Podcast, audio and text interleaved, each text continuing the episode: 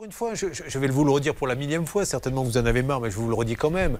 Vous ne pouvez pas monter un salon de coiffure si vous n'avez pas un diplôme de coiffure. Vous ne pouvez pas monter une agence de voyage si vous ne déposez pas une caution. Par contre, refaire une maison complètement avec tout ce que cela entraîne, ça demande des compétences. Eh bien, vous pouvez. Il n'y a rien.